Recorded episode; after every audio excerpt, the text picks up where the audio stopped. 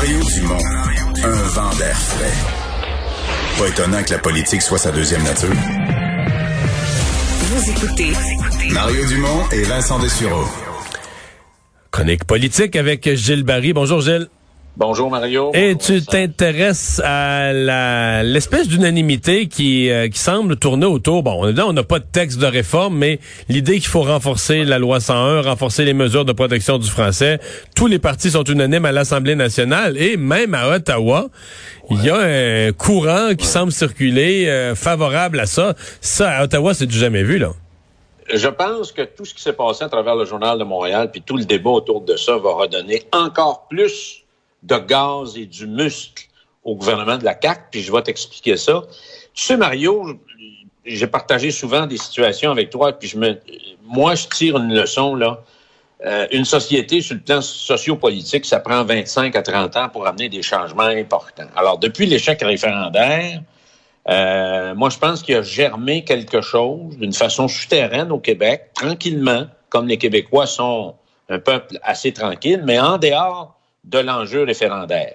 Il y a eu la création de la CAC. En 2007, il y avait un jeune député qui a été le premier à lever la main pour interroger et questionner le Québec sur les seuils d'immigration. Et ce député-là s'appelait Mario Dumont.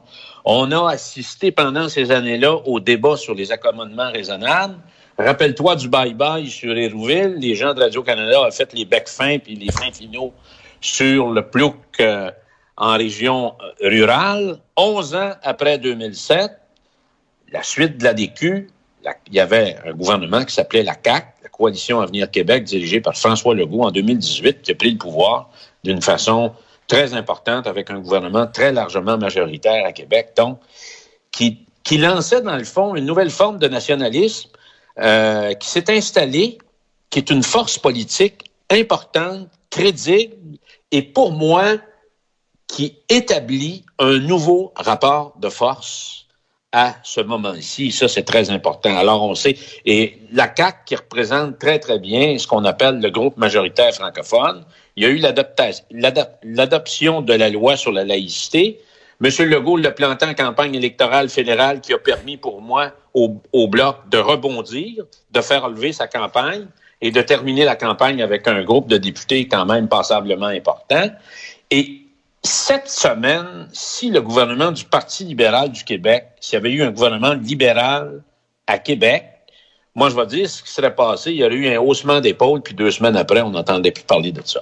Mais il faut comprendre qu'aujourd'hui, la partie a changé, Mario. Le gouvernement de la CAQ a des sondages, le Parti libéral du Québec a des sondages, Québec solidaire puis le PQ, même s'ils n'ont pas beaucoup d'argent, je suis convaincu qu'ils ont des sondages. Et les libéraux fédéraux de Justin Trudeau ont des sondages. Et Quand tu dis des sondages, tu veux dire que l'opinion publique québécoise ah, est, là, elle veut, de l'action. Tout ce qui est sous le chapeau de l'identitaire, il y a une adhésion sans équivoque des francophones. Alors, ça démontre aussi quand les francophones sont unis, c'est eux qui, qui font et défont les gouvernements à Québec ça change pas le 75% d'allo euh, anglo à Montréal qui vont toujours voter pour les libéraux. Et c'est pour ça que la stepette libérale fédérale cette semaine m'a fait rire parce que dans le fond, ça dérange pas le vote à Montréal.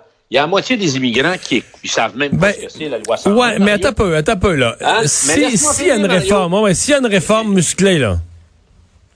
Mais moi, je pense qu'ils ont, ils ont fait le stepette il y avait probablement de la conviction de la part de Mme Joly, j'en suis convaincu. Et Dominique Leblanc avait, il y a quelques mois, ouvert en disant Ah, il faudrait peut-être examiner ça pour faire assujettir les institutions fédérales à la loi 101. Donc, il y a certainement des élus, des ministres qui sont favorables à ça.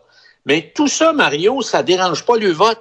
Beau temps, méchant temps, là, Justin Trudeau, à Montréal, il va gagner. Même chose pour le Parti libéral du Québec. Donc, mais probablement que ça va y donner une meilleure image pour les comtés francophones parce que le fédéral va aller en élection avant Québec. Alors, moi, je pense que le gouvernement de François Legault, ce qui s'est passé cette semaine à travers le Journal de Montréal, le débat, et compte tenu aussi de ce que je viens d'expliquer, va rentrer en 2021 en, avec une nouvelle loi 101. Il va y avoir beaucoup de mordants, beaucoup de dents. Il va y avoir aussi beaucoup d'audace. J'en suis convaincu. Alors, probablement que la question des petites entreprises là, à 50 employés et moins, moi, je pense qu'il va, il va frapper fort. Parce qu'il y a définitivement là-dessus un appui indéfectible des Québécois francophones. Ensuite, Mario, ce que je pense qu'il va faire l'an prochain, parce que comme je l'expliquais à ma dernière chronique, il va attaquer le dossier de l'immigration. Il va attaquer le dossier de l'immigration, Mario, puis il y a deux impératifs dans le dossier de l'immigration. La première des choses, il va avoir une volonté manifeste qui va être traduite pour envoyer des gens en région et répondre à un problème du marché du travail qui est celui du secteur agricole puis celui du secteur manufacturier. Et on parle à peu près entre 15, 15 et 20 000 personnes. Juste le secteur agricole, c'est à peu près 15 000. Et si ça marche, ensuite, on pourrait faire venir les familles. Pour Montréal, je pense que quand Jolien Barrette a attaqué la question des universités, là, quand il y a eu tout le projet de réforme, il est obligé de, de, de, reculer ou de faire un pas de côté. Je pense qu'il y a des passoires dans les universités. Je pense qu'il y a des gamiques. On a vu cette semaine la question des, des 19 000 étudiants qui venaient de l'Inde. Ben l'UPAC, avait... a arrêté trois personnes tantôt. Bon. Les étudiants venant de l'Inde, il y en a même qui étaient recrutés dans un système de fraude euh, pour lequel l'UPAC a fait trois arrestations cet après-midi, si je me trompe pas. Tu sais, on se rappellera que le Journal de Montréal, quelques chroniqueurs avaient dit il faut questionner ça, la question de la façon de faire. J'en suis, là. J'en étais de ceux qui ah avaient dit, euh, qui avaient dit, Jolin Barrette n'a pas été habile sur toute la ligne, mais il n'y a, pas tort sur toute la, a pas tort sur toute la ligne non plus, là. Il y avait des problèmes.